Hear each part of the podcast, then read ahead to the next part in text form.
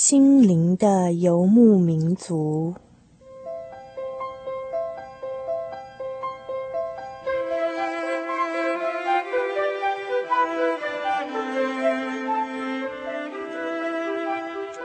在这个谁都不管谁的后现代社会里，每一个人的心灵都是游牧民族。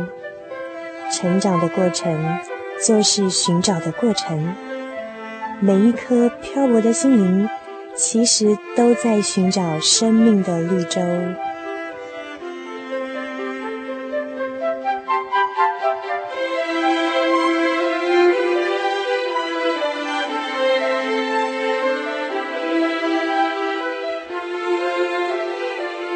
本节目由财团法人真耶稣教会制作，欢迎收听。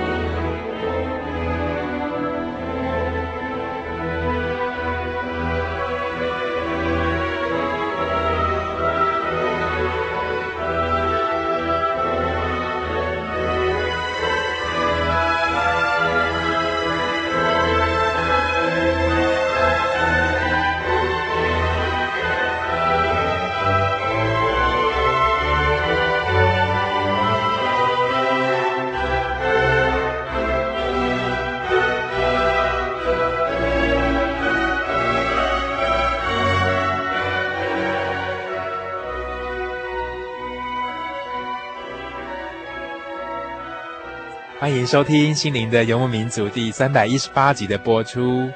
大家好，我是 Kevin，欢迎您今天再次打开收音机来，和我们一起在空中相会，加入我们心灵的游牧民族行列。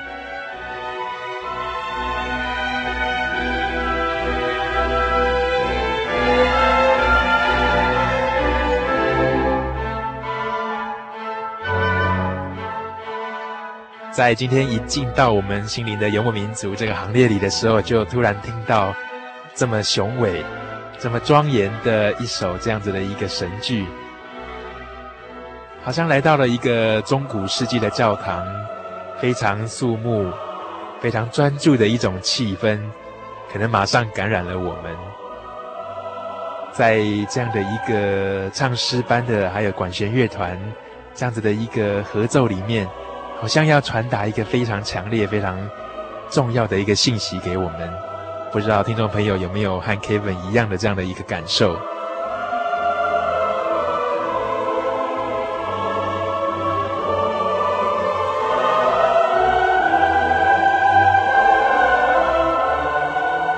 可能对于平常就很喜欢听音乐的朋友来说，一听可能就知道这就是巴哈的非常著名的。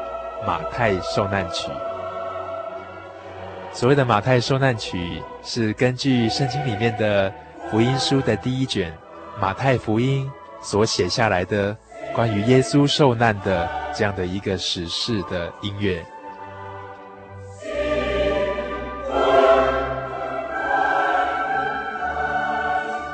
在这个十二月天里啊，大家走在街上，可能都感染到。啊，圣诞节的整个商业的这个气息，包括商店啊，还有我们整个周遭的这些气氛，其实耶稣并不是诞生在十二月份的。稍早之前，Kevin 就在节目当中有谈过这样子的一个概念，反倒是我们更需要来了解耶稣受难的事情，因为唯有了解受难，我们才能够知道耶稣降生为人最重要，跟我们最有关系。以及最大的价值是在什么地方？所以在今天的音乐花园里面，Kevin 就用《马太受难曲》来跟大家做最深入、最生动，也最感人的一个分享。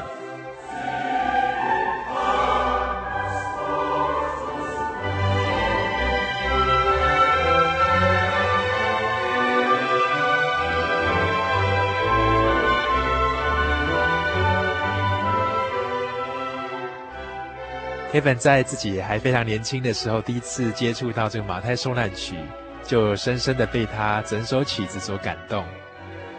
那时候所就读的高中是一个音乐学校，在高一高二的时候，全校包括管弦乐团，还有我们上音乐课的这些学员啊，大家都要一起来参与这样的一个演出，整整两年的这样一个练习，从第一曲到第七十八曲，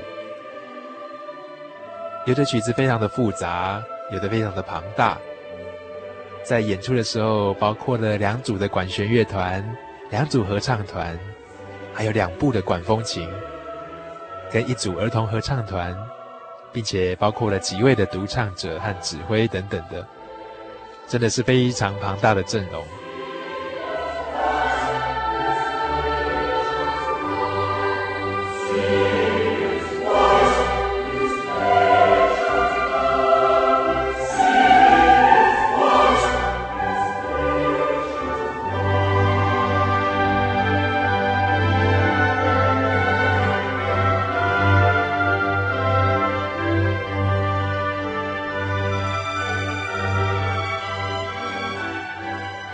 巴哈是我们大家都知道的一个非常伟大的音乐家，大家称他为音乐之父，因为他开创并且奠定了我们现代音乐的许多的基础。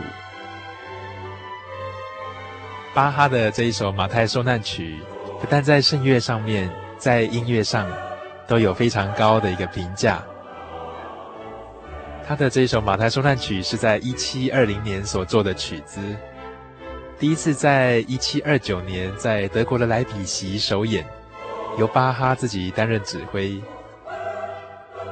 但是经过了一百年，在这一百年之中，这首曲子好像被人家淡忘了。直到一八二九年，也就是大约过了一百年左右，才再一次的在三月十一号，也就是在巴哈的生日那一天，由孟德尔颂在柏林再次的演出。这一次的再一次的演出，才让巴哈的这一首《马太受难曲》重新得到世人的注意和肯定。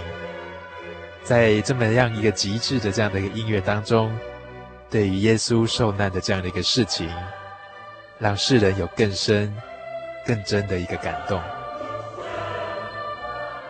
但是这一首他的《马太受难曲》，可以说是在他的音乐创作生涯当中。最极致也是最完美的一曲音乐创作，巴哈他用非常成熟以及非常奇迹的这样子的一个音乐剧，来表达在人类历史上最重要的这一段事情，这就是所谓的马太受难曲。我们现在所听的就是马太受难曲，它的七十八曲当中的第一曲序曲。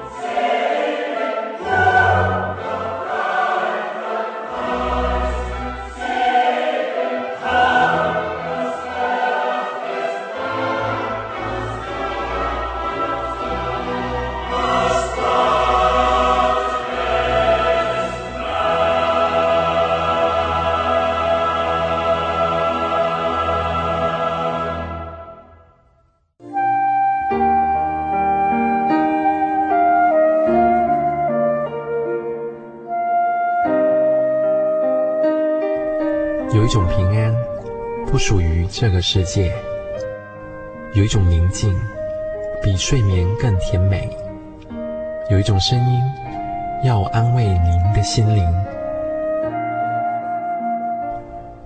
如果你真的想探索、追寻一个不会改变的坐标，一种值得用生命去坚持的信仰，请与我们联络。真耶稣教会，台中邮政六十六支二十一号信箱，传真号码零四二四三六九六八。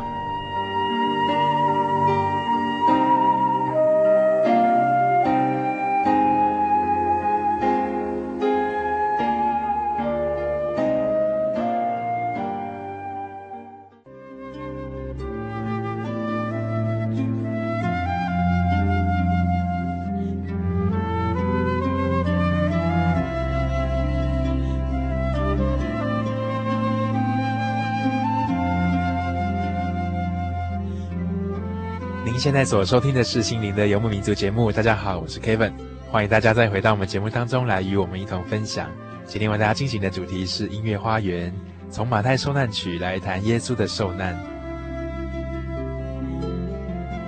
在刚才这个序曲当中，我们可能会感觉到好像洪水一样波涛汹涌的，从教堂的各个地方来传达这样的一种信息。到底所唱的是什么呢？众姑娘们，来吧，分担我的悲伤吧。看啊，看这位新郎，他像什么呢？像一只羔羊一样，是神无瑕疵的羔羊，被钉十字架而死。看他忍耐的爱，即使是被藐视，他仍然静静的忍耐。看看我们的罪孽吧。你为了背负我们所有的罪孽，使我们不至于绝望。看他为我们的爱，亲自背负了这个十字架。哦，耶稣，请你怜悯我们吧。在这个序曲里面，我们可以看到，把整个马太受难曲要说明耶稣受难的这件事情，最主要也最核心的一个概念，把它很传神的表达给我们。耶稣像一只羔羊一样，被牵到宰杀之地，仍然非常安静忍耐，因为他知道他必须要完成这样的一个使命，他必须要完成这一件拯救世人的工作。我们在之前的节目曾经谈过，人在罪恶当中碰到这样的一种僵局，没有办法突破，没有办法有其他的管道和其他的途径。可以让自己的罪得到释放。唯有耶稣看见人的这样子的一种痛苦，所以他愿意舍身，牺牲在十字架上，成为万人的赎祭。耶稣的受难最大的意义，就在这个地方。他的降生也是为了达成这件事而来的。所以今天 Kevin 就愿意用这样的时间来跟大家谈谈耶稣受难。在当中，他的一些遭遇和一些故事，从当中让我们来静下心来，细细的体会和思考。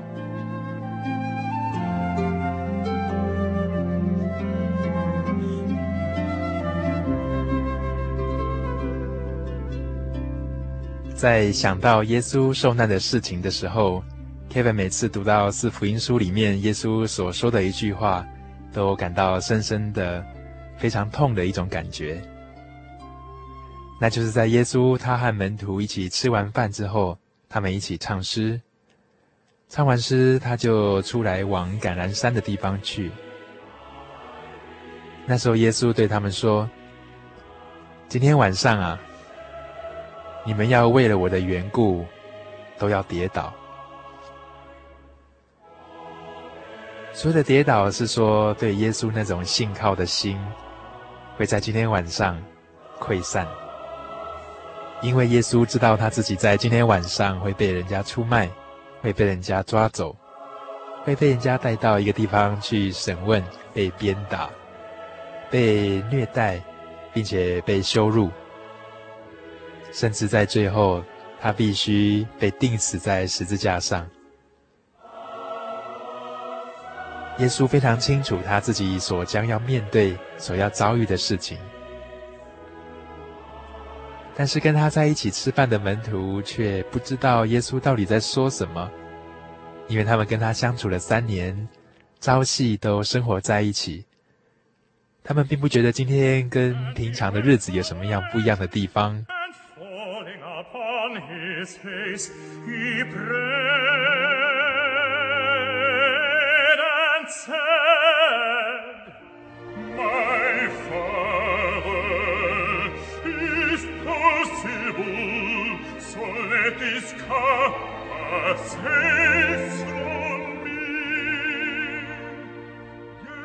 在吃过饭的时候，耶稣就和门徒来到一个他们常常去的一个地方，叫做客西马尼园。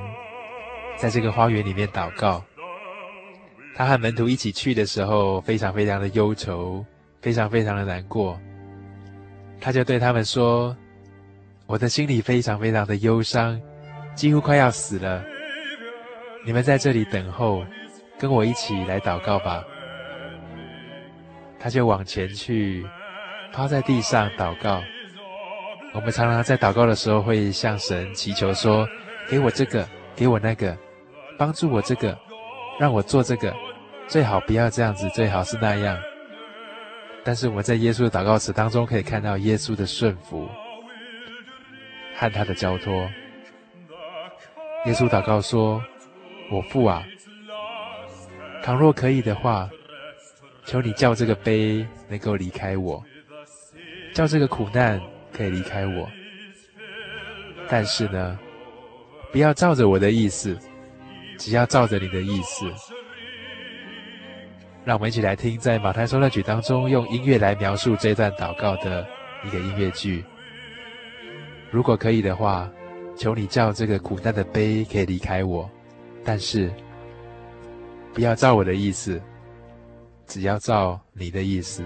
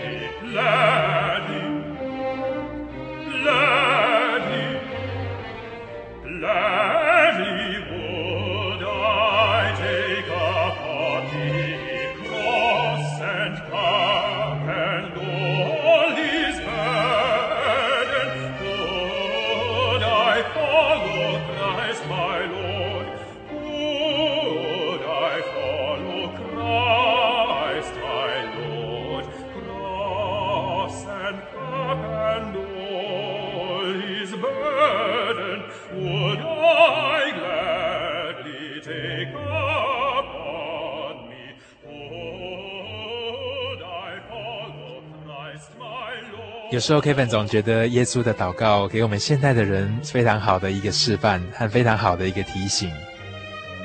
我们在人世间，往往因为很多的物质和很多自己的期待，而觉得很多事情有很多很多的应该，或是有很多很多的必须。更有的时候会觉得这样的事情应该照着我的想法来这样子做，来这样子达成。否则的话，自己的心情就会觉得很不好，觉得很忧郁，觉得很沮丧。但是我们看到耶稣他所留下来的这样的一个模范，当他面临到这么大的一个人生操练，他知道自己的使命，他知道自己在今天晚上就会被卖、被杀，他知道自己所要面对的是这么困难的事情的时候，他仍然顺服，他仍然愿意遵照天父所给他的一个旨意。甚至他甘愿牺牲他自己，只是在这个过程当中，他和我们人一样，受尽了这样一种煎熬，而他却懂得来依靠天赋，从祷告当中得到力量。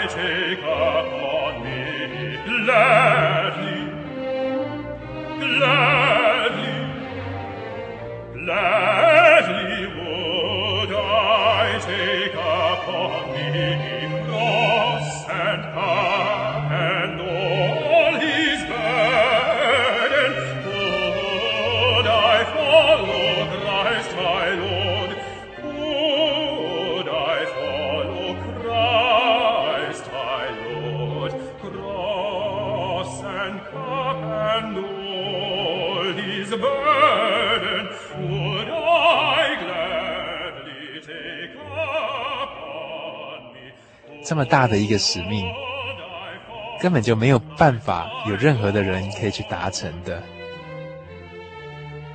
从圣经里面的描述，我们就可以发现，跟主耶稣在一起这么久，平常都生活在一起的门徒，在圣经里面记载，当抓拿耶稣的人来的时候，所有的门徒通通逃走了，他们都感到非常的害怕。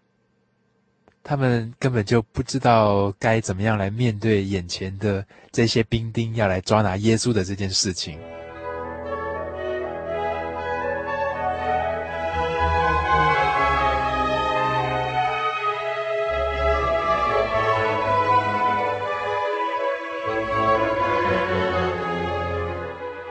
从这样的一个场景来看啊，我们可以观察到耶稣在当时。他被抓走的时候，心里面的孤单和寂寞，以及那种被自己这么亲爱的人所抛弃掉，所有的人都跑走了，没有任何人帮助他，那一种必须独自去承担这样的一个重责大任的那种心情，真是非常让人感伤的一件事。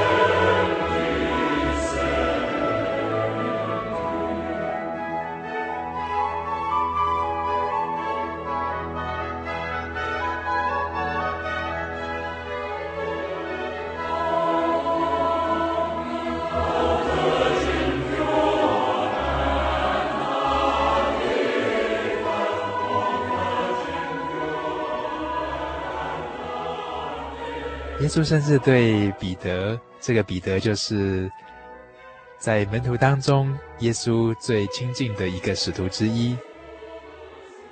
彼得也觉得自己的信心非常的好，他绝对不会在众人面前说我不认识我的老师耶稣，他也绝对不会背叛耶稣的。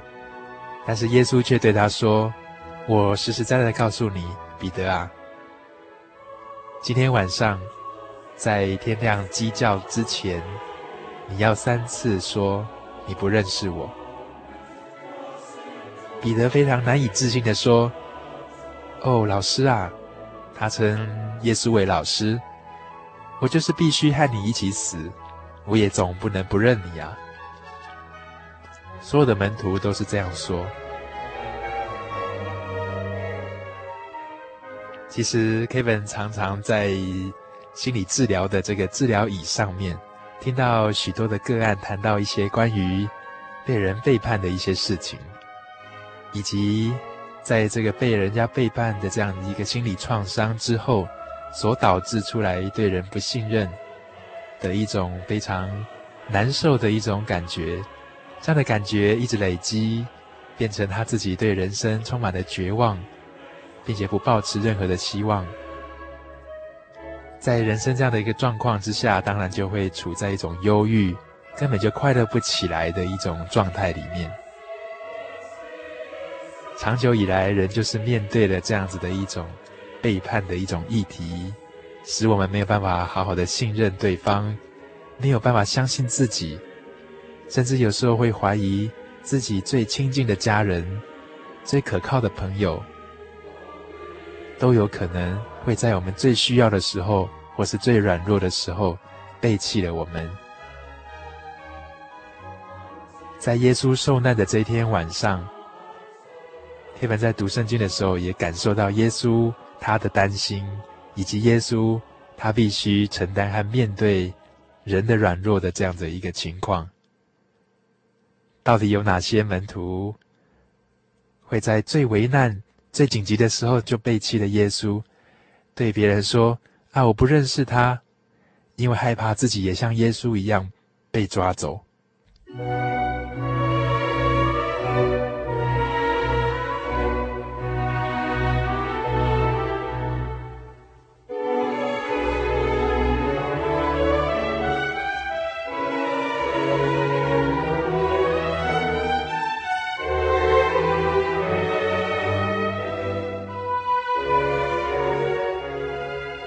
更甚的是，在使徒当中有一个叫做犹大的，他是耶稣非常信任的一个门徒，并且把管钱的事情都交给他了。犹大他可以列在十二个使徒当中，其实是非常大的一个荣耀，因为耶稣这么多的信徒和这么多跟随他的人，他只挑选十二个人出来耶。但是这个犹大却是跑去告诉当时的首领说。我来告诉你们，耶稣在哪里，并且带很多的兵丁来抓耶稣的人，被自己最亲近、最信任的人所伤害、所背叛。在我们很多的人生经验当中，可能都会有这样子的一个触景伤情的事情。这样一种在我们最软弱的时候，被最亲近的人所背叛、所伤害的一种感觉。在我们每个人的生命经验里，多多少少都曾经发生过。耶稣他降生为人，在这最软弱、最黑暗、最困难的一个晚上，他即将面对死亡和钉十字架的苦楚之时，他也同样的必须承担和我们一样需要面对背叛、伤害的这样的一个议题。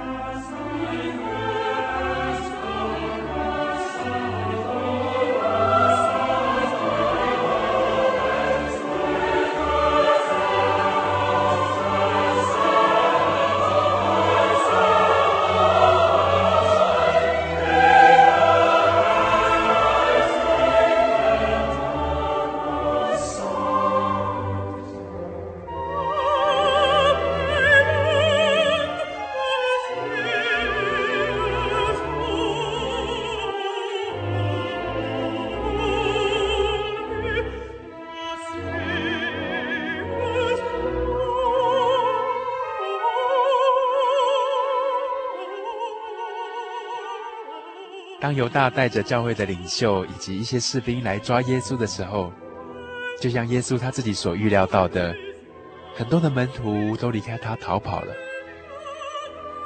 包括彼得，他也只敢远远的跟在后面看看究竟。也像耶稣他自己所预料到的，彼得他真的三次不承认他。走在一路上，有人问彼得说：“诶，你不是跟那个耶稣是一党的吗？你不是跟他是同伙的吗？”彼得都一一的否认，很清楚的说：“我不认识那个人。”当第三次他否认他认识耶稣的时候，说完这句话，鸡就叫了。他想起主耶稣在几个小时之前对他说：“彼得啊，今天在鸡叫以前，你要三次说你不认识我。”他想到耶稣所说的这句话，就出去痛哭了。不但他的眼睛在哭，他的心也哭了。他想到自己曾经跟耶稣这么亲近，但是在现在，在耶稣最软弱的时候，他告诉别人，他不认识耶稣。我们接下来一起来听的这一首，就是巴哈所作的《马太受难曲》当中的第四十七首，描写彼得说到他的心和他的眼睛都在哭泣。主啊，求你饶恕我，我的心和我的眼睛。都在哭泣。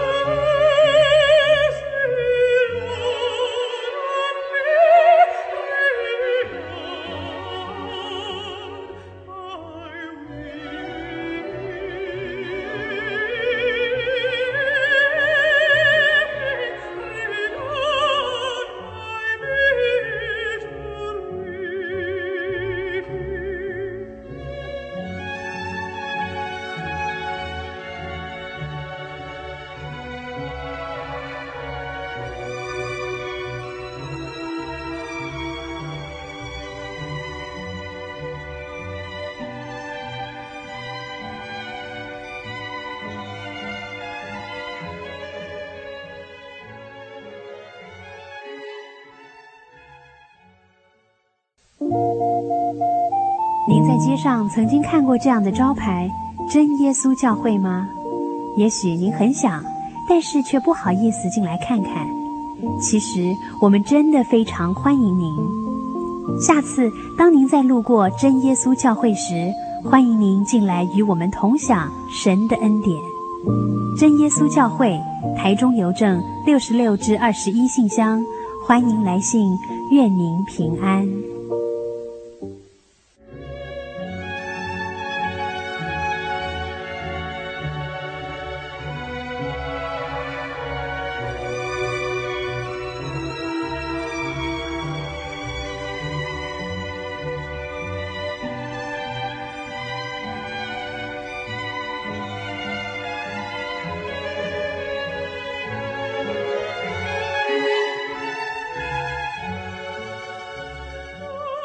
现在所收听的是《心灵的游牧民族》节目。大家好，我是 Kevin，欢迎大家回到我们的音乐花园里面来。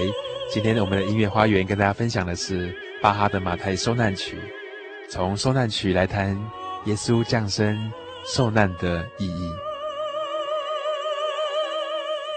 在耶稣被士兵们带走之后，来到了巡抚之前受审判。虽然审判的时候查不出他有什么罪来，但是在当时。聚集的民众，大家一窝蜂的，非常想要把耶稣钉死。当时的教会领袖和政治领袖也同样的做了这样的一个决定。当他们把耶稣交给兵丁的时候，这些兵丁来戏弄耶稣，把荆棘所做的这个皇冠戴在他的头上，把他的衣服撕开，用鞭子鞭打他。又拿棒子来打他的头，吐口水在他的脸上，甚至不断地戏弄他、羞辱他，一直说：“你不是犹太人的王吗？你怎么不救你自己呢？你不是救世主吗？为什么你不能救你自己呢？”在这过程里面，耶稣都不说话，耶稣默默的忍受这一切。在稍早之前，Kevin 在节目当中跟大家谈过耶稣的降生。耶稣的降生在非常早以前就已经有圣经的预言了，而耶稣他要受难这件事情，也是一样，在非常早的时候就有先知预言。这让 Kevin 想起在以赛亚书当中所记载的一段话，说道：“他诚然担当了我们的忧患，背负我们的痛苦。”我们却以为他是受到责罚，是被神击打苦待了。哪里知道他为我们的过犯受害，为我们的罪孽而被压伤。因为他受了刑罚，我们才能够得到平安；因为他受了鞭伤，我们才能够得到医治。我们都像羊一样，走迷了路，个人偏行己路。神使我们的罪孽都归在他身上。他被欺压，在受苦的时候却不开口。他像羊羔被牵到宰杀之地，又像羊在剪毛的人手下，没有声音。他仍旧是这样子不开口，因为受到欺压和审判，他被夺去。他这样做是因为我百姓的罪过。他虽然未行强暴，口中也没有诡诈，人们还是让他和恶人同埋。谁知道死的时候，他是和财主同葬。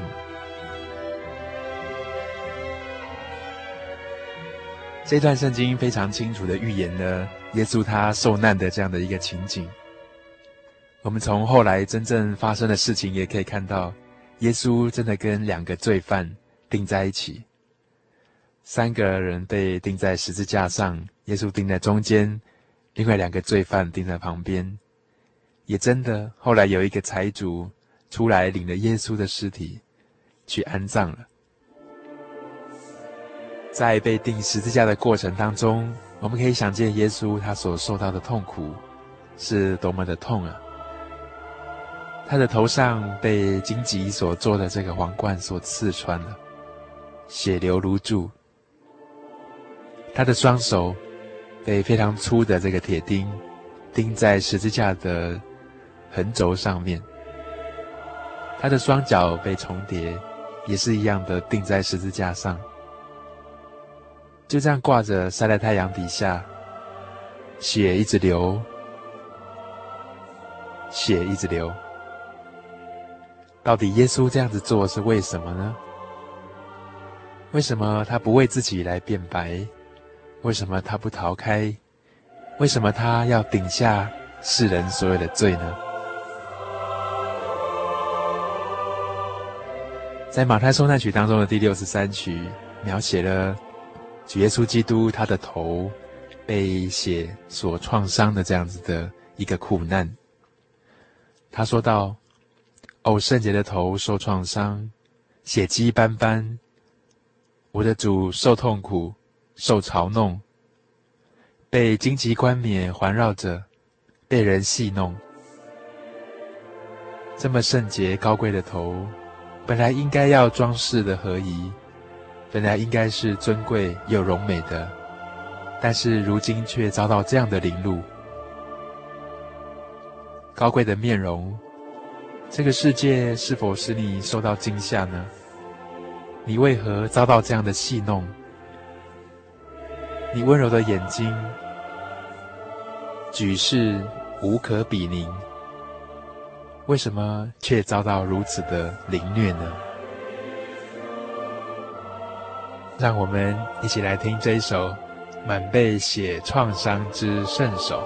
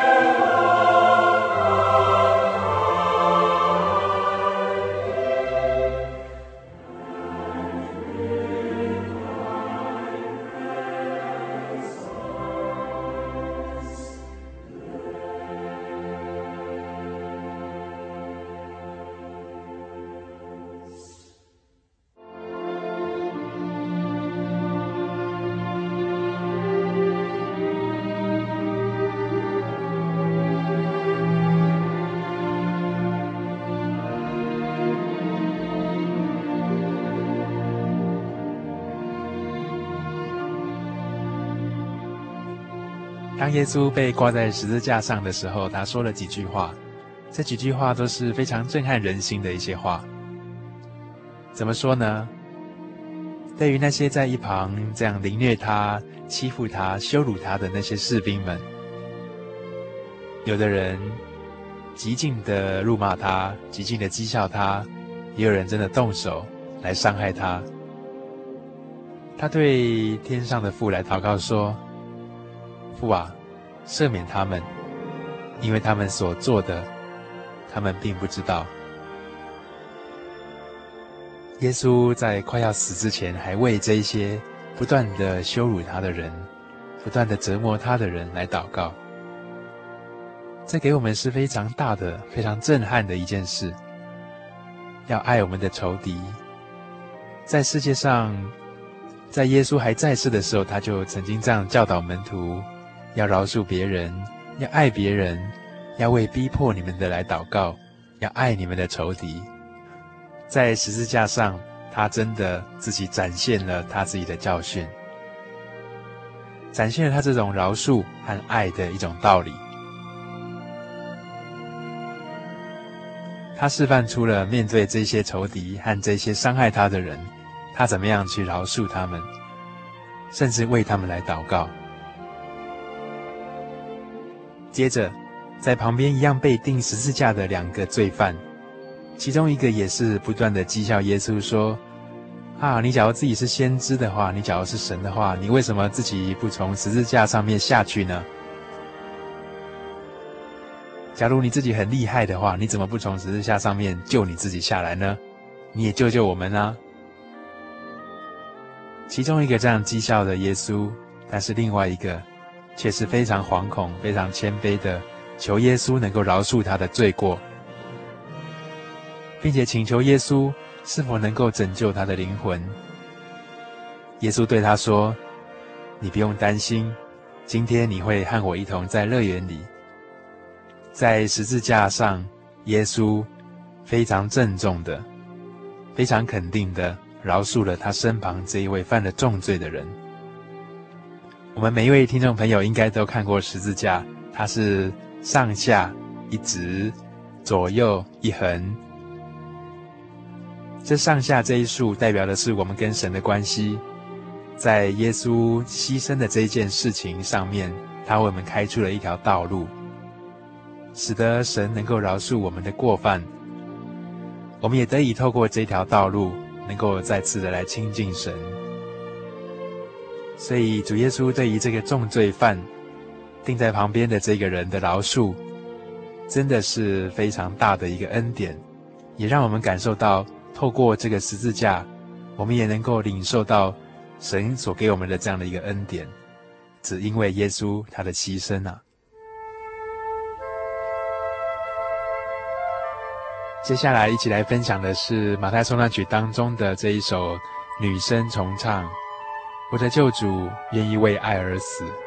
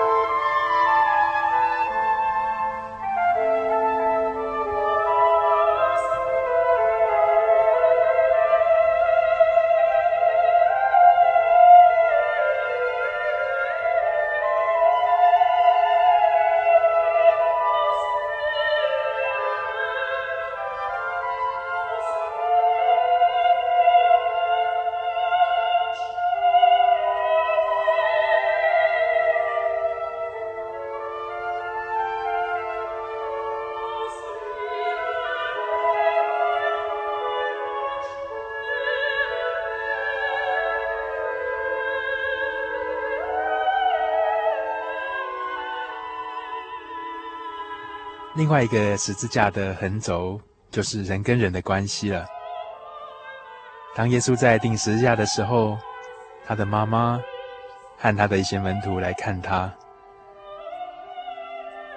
他叫他的门徒看他的妈妈，并且非常郑重地告诉他：“看啊，这是你的母亲。”也对他的妈妈说：“看啊，这是你的儿子。”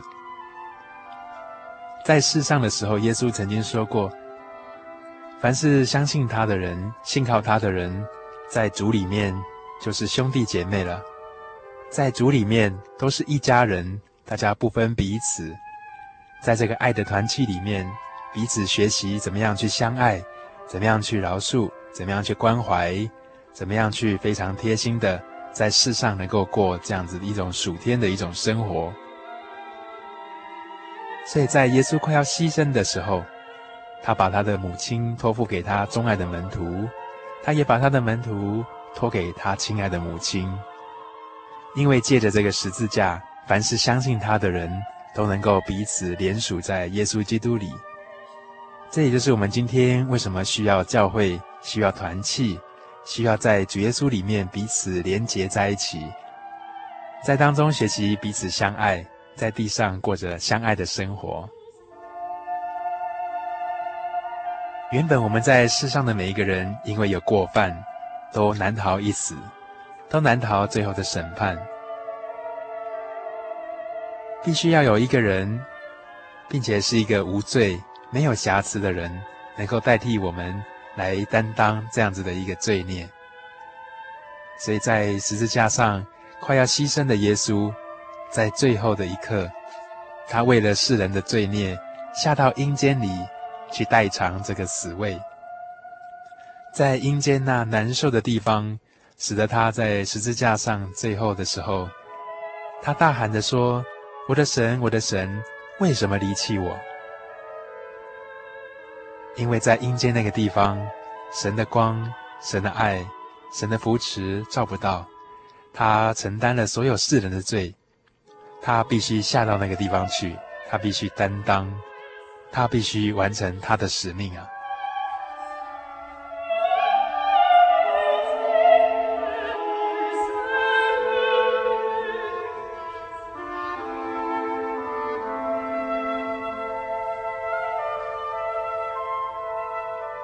在耶稣要死的时候，有几幕非常震撼人心的事情发生，Kevin 觉得是一定要跟听众朋友来做一些分享跟探讨的。第一个就是圣殿里的这个幔子啊，从上而下裂成两半啊。为什么这个圣殿里的幔子会裂开呢？因为以前在旧约的时候，人因为有罪，所以没有办法到神的面前来，所以所谓的这个至圣所。所以需要这个很大的一片幔子，一块布幕，遮掩在至圣所之外。这象征了什么含义呢？这象征着说，人没有办法直接的来面对神，因为我们心里充满了亏欠。但是在耶稣他死去的那一刹那，因为他的牺牲，他带所有的世人来承担这样的罪过了，亲自下到阴间去尝这样的痛苦。所以神和人当中所隔绝的这一块幔子，竟然由上而下自己断成两半了。当时地也大大的震动，并且磐石崩裂，在旁边看守的一些长官看了就非常害怕，非常的惊慌，说：“这耶稣真的是神的儿子啊！我们真的犯了很大的错误，竟然把神的儿子钉死在十字架上。”在巴哈的马太受难曲当中，有那么一段在描写磐石崩裂，圣殿的幔子由上而下断成两半。那汉人的情景，真是让我们非常深刻的感受到，救恩真的就发生在我们的眼前了。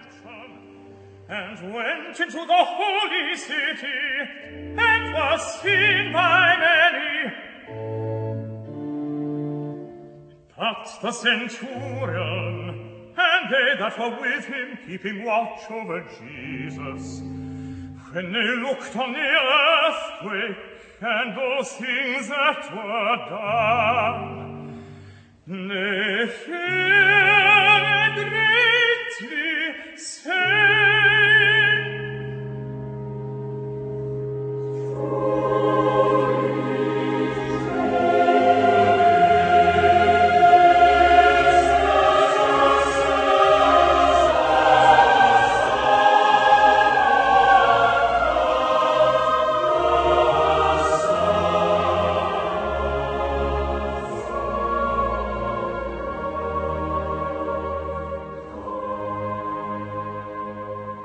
在最后的时候，耶稣说：“父啊，我把灵魂交在你的手里了。”随后就说：“成了。”整个耶稣他降生、受难所要达到的一个任务，所要完成的使命，在这里就画下了一个非常震撼人心的惊叹号。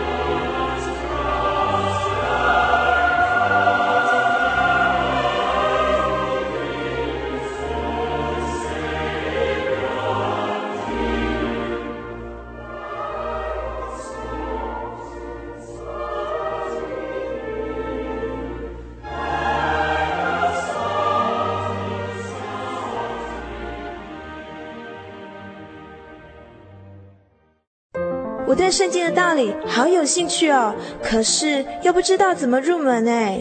你可以参加圣经函授课程啊！真的啊？那怎么报名？只要写下姓名、电话、地址，寄到台中邮政六十六至二十一号信箱，很快的，你就会收到第一课的课程了。赶快去寄吧！嗯。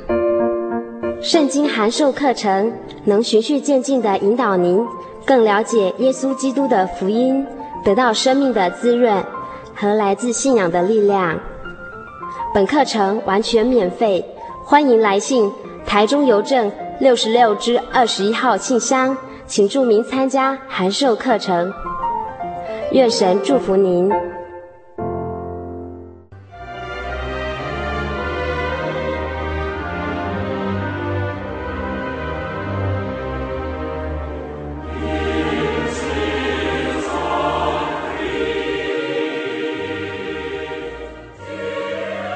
现在所收听的是《心灵的游牧民族》节目。大家好，我是 Kevin。